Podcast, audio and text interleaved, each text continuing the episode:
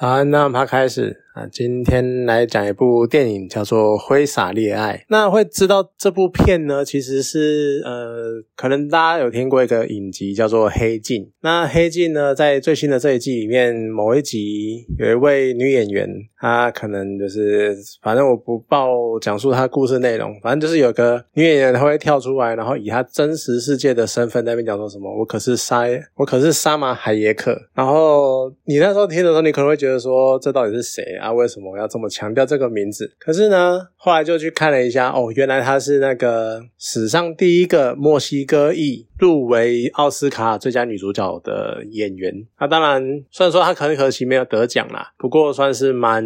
也算是一个突破这样子。然后她那个时候入围的就是这一部片，就是《挥洒恋爱》。那她饰演的呢是一个墨西哥的画家，叫做弗列达卡罗的类似传记的电影。这部片呢，其实是在讲说，讲述弗雷达他的一生这样子，就是从呃小，然后慢慢的遇到了他毕生的挚爱，然后遇到。了他生命中的一些起起伏伏，然后比如说流产啊，或者是呃共产，他是一个共产党员啊，然后所以一些爱恨纠葛之类的，然后到最后过世的故事。这样听起来呢，他的生活其实是在那个年代，因为他是在一九零七年出生的，然后一九五四年过世，所以说他经历了一个蛮动荡的年代，就是他经过了第一次世界大战、两次世界大战，他都有经过，而且那个时候也刚好是南美洲的那一个中。南美洲那种共产主义的兴起的时代，然后也是一个全世界在。共产党呃，共产主义兴起又遭受打压的年代，那他在那个年代之下相信共产主义，然后并且支持他，然后到最后有一些转变这样子。那其实这部片呢，感觉上后来看了维基之后，你去对照弗列达卡罗他的维基百科，你会感觉好像他对于他的人生的描述有一点点不太一样，就是感觉上他，你可能看维基百科，你会以他一个是一个好像比较阴暗、比较黑暗的。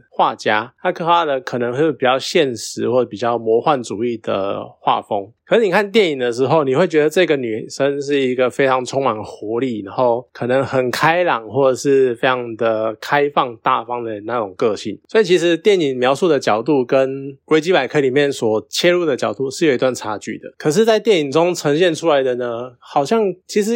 你可能也不觉得说他会多么的偏重共产主义这一块，你反而会比较更着重在佛利达他的一些偏重女性主义的角度上。那这就是一个蛮有趣。去的点，因为他是一个二十世纪前半世纪的人，然后他的电影呢是在二十一世纪初，就是两千零二年的时候上映。那这一段时间内，所谓的女性主义或所谓的女权，到底？改变了多少，增长了多少，其实是一个这部片蛮值得令人玩味的地方。因为他在片里面呢，有点像是在讲角度，有点像是在讲类似一个性开放的观念，就是像弗雷达他可能比较开放啊，不会遵守一些什么呃女生就是要大家闺秀啊，或者就是要待在家里面啊，然后可能要呃相夫教子啊，或者是就有很多条条框框的女性的一些规范这样子。那在二十一世纪初呢，可能女性。主义开始比较抬头了，所以好像女生的一些权利或者是一些所谓以前的那些所谓的义务，好像已经没有那么必要了。可是对于性这一块呢，反而好像还是你可以看起来跟所谓弗雷达在的那一个年代，好像看起来差不了多少。女性还是一样会被贴上性的标签，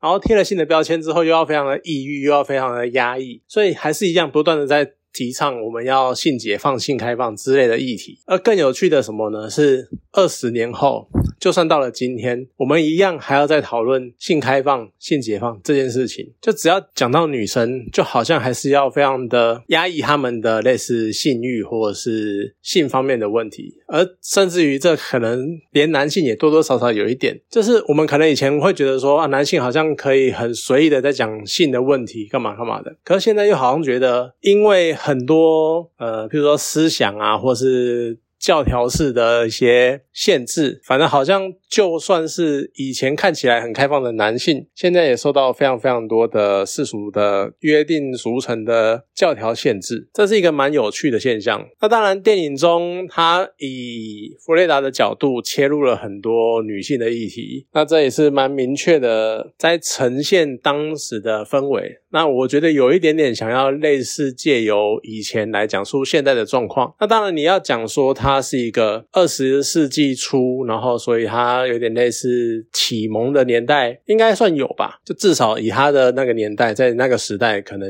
已经是真的相对开放很多了。那可能你也会觉得说，你把它对比到台湾来讲，对比到我们日常生活周遭来看的话，好像真的所谓的美洲或是欧美地区，即便是南美洲，相较于美。国可能比较没有那么经济高度发展的地方，但他们的在这些这方面的思想上面，所谓的萌芽跟启蒙还是比我们早很多。只是看完这部电影之后，我会有一点感觉是，就像我刚刚讲的，我们好像从他那个年代到现在，可能已经过了一百年了，我们还在很纠结在性性欲这件事情，那我们还会很纠结在，哎，该不该很公开的谈论性呢？还是性就是要很私密的啊？还是要性就要是，好像我们还在把性当成。一个很隐晦、很不可谈的东西，就即便是我在跟我女朋友讨论我们之间的一些一些性方面的问题，或者是一些调整的时候，我常常就算是关起门来，两个人自己在房间里面，我都会有点难以启齿。那这就会让我想到一个很有趣的地方，在于我们不断的在要求说，好，可能要开放，可能要进步，可是好像有一种感觉是，渐渐的，我们现在以前可能会觉得说，集中在火力集中在女孩子身上。女孩子就应该在家，然后应该要呃守贞操啊，然后三从四德之类之类的。那现在你当然会觉得说这些东西很八股，可是呢，我们一样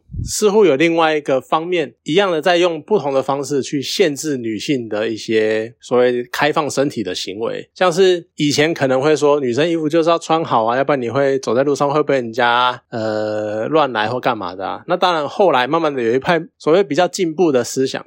我一直不太想用进步，然后应该想说好，另外一半比较开放的思想啊，以开放的思想来讲，他们就会觉得说，为什么是要女性注意自己的穿着，而不是叫男性？或是攻击者不要做这件事情，所以一开一直会有这种呃类似我们现在不要再检讨被害者的想法开始。好，这是目前思维的主流。可是这个思想呢，这个想法现在慢慢的呢，又会有另外一派的用另外一种角度的方式去切入这一点，叫做女性为什么不能把衣服？呃，女性为什么要把，比如说袒胸露背的？脱掉衣服，然后去满足所谓的男性或者是爱好女体的人的喜好。那你们没有好好尊重自己的身体，你们为什么要把自己变成一个物质物化女性？为什么把自己变成一个物品，然后去展示这件东西？乍听之下，你可能会觉得说，好像诶，这样好像讲也有道理。我们为什么要物化女性？为什么女性是一个被取悦的对象？但是其实我总觉得。这有一点在用另外一个层面去包装保守观念的这件事情，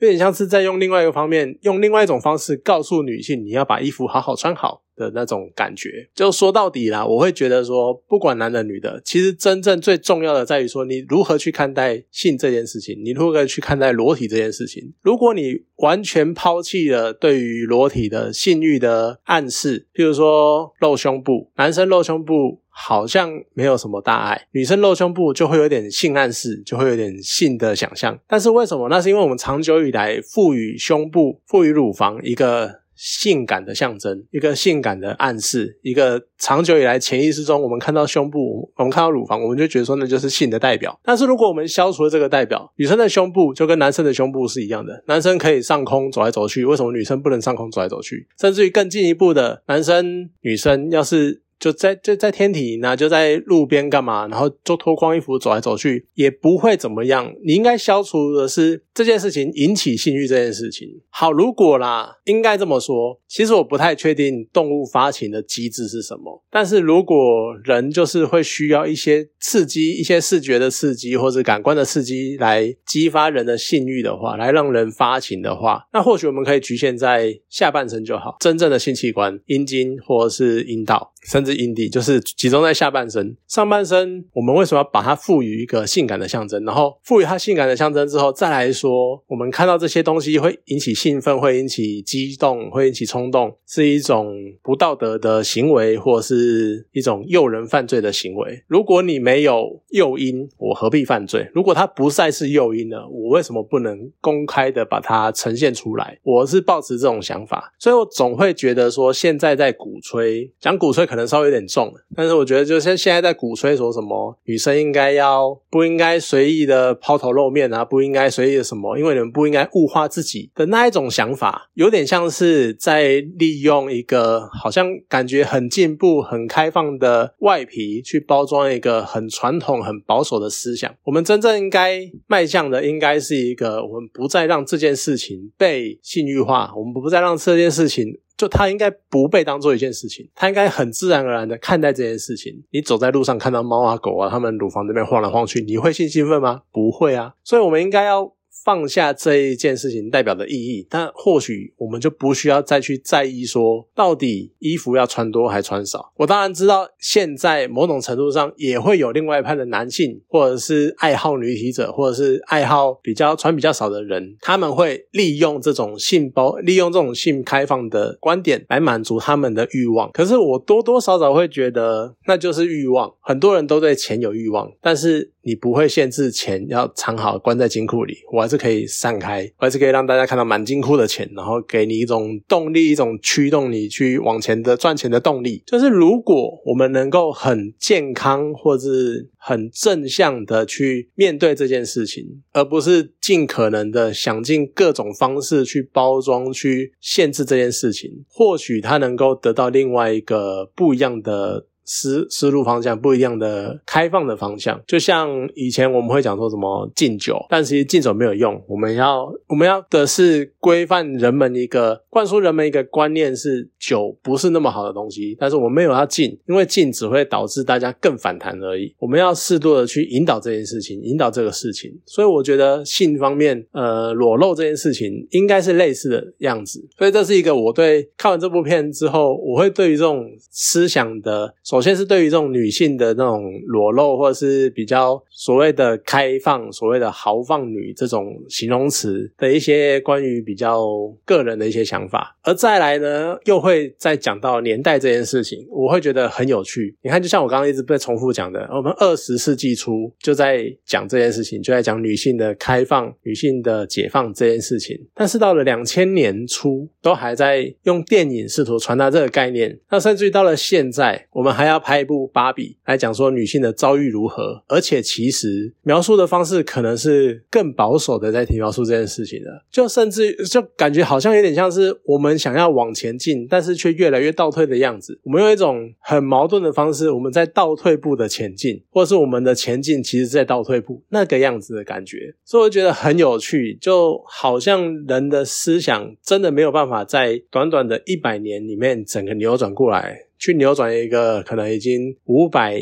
上千年传下来的这种男尊女卑的，甚至可能是写进 DNA、写进骨头里面的那种思想，这是一个我觉得蛮有趣的事情。那你看，连这种方向我们都可能还没有在突破，还没有在进步了，更遑论所谓的同性，甚至于跨性别，就是我们连男跟女这么单纯的界限，我们都还要拼拼凑凑、跌跌撞撞打了一百年了，我们都还在感觉很缓步的在前进。那我们如何去谈论一个更进步，或是更多元、更开放的思想范围？所以这也是另外一个我想要的点。那甚至于可能。最好笑的地方吧，在于这是一个二十世纪初在讲求女性主义的电影，而它在两千年、两千零二年拍成电影的。然后女主角呢，成为了第一个、第一个墨西哥裔被提名奥斯卡女主角的人。而这牵扯的是什么？牵扯的是种族，是国籍，是拉丁美洲跟传统白人之间的种族差异。所以，我们用一个在讲述女性主义进步的电影。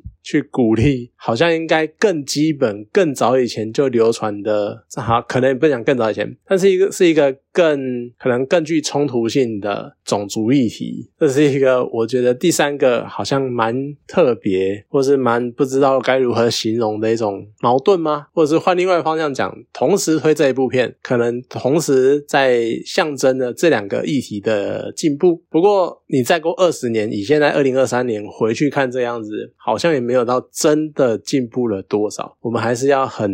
急步急卡印啊，就是慢慢的一步一步的往前往前慢慢的走。我觉得蛮稍微有那么一点点悲哀吗？可是又觉得说，或许真的我们就像。最近流传一段，呃，最近常常在讲一句话，虽然说用在这边没有那么直接的适用，可是就像他们那句话讲的：“我祖孙富三代，凭什么输你十年寒窗？我累积了这么久的成见，这么久的社会架构，这么久的上下关系，这么久的阶级，凭什么用你用我累积五六百年、一千年？凭什么你用一百年的势力就试图扭转这个现象？所以我觉得前方的路还很远，我们慢慢。的一个一个来，我们慢慢去感感化吗？这样讲好像有点怪怪的。就慢慢的让大家去更认知到人类的平等，人与人之间的互信、互重、尊重之类的。或许我们真的才能够慢慢的往这条路上继续的，慢慢一步一步往前进。好，这是我一个看完这部片之后的一些想法。好，那就到讲到这边。好，那今天就这部电影就讲到这里。好，谢谢大家。